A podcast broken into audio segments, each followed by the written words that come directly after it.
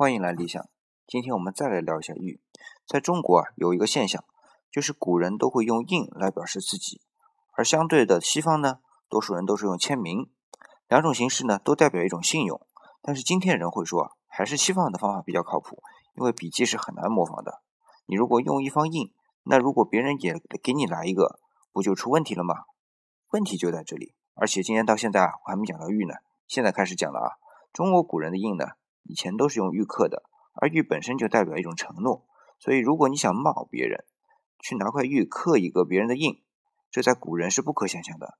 这种承诺或者说这种信誉啊，在古代用一个字就能代表，就叫瑞，祥瑞的瑞啊。当然后来呢，也慢慢出现金属的印章，但这种承诺已经被固化下来了。到了今天，人们似乎忘记了这一方印里所承载的千年的承诺。什么私刻公章了，冒他人之章了，在我看来都是一种悲哀。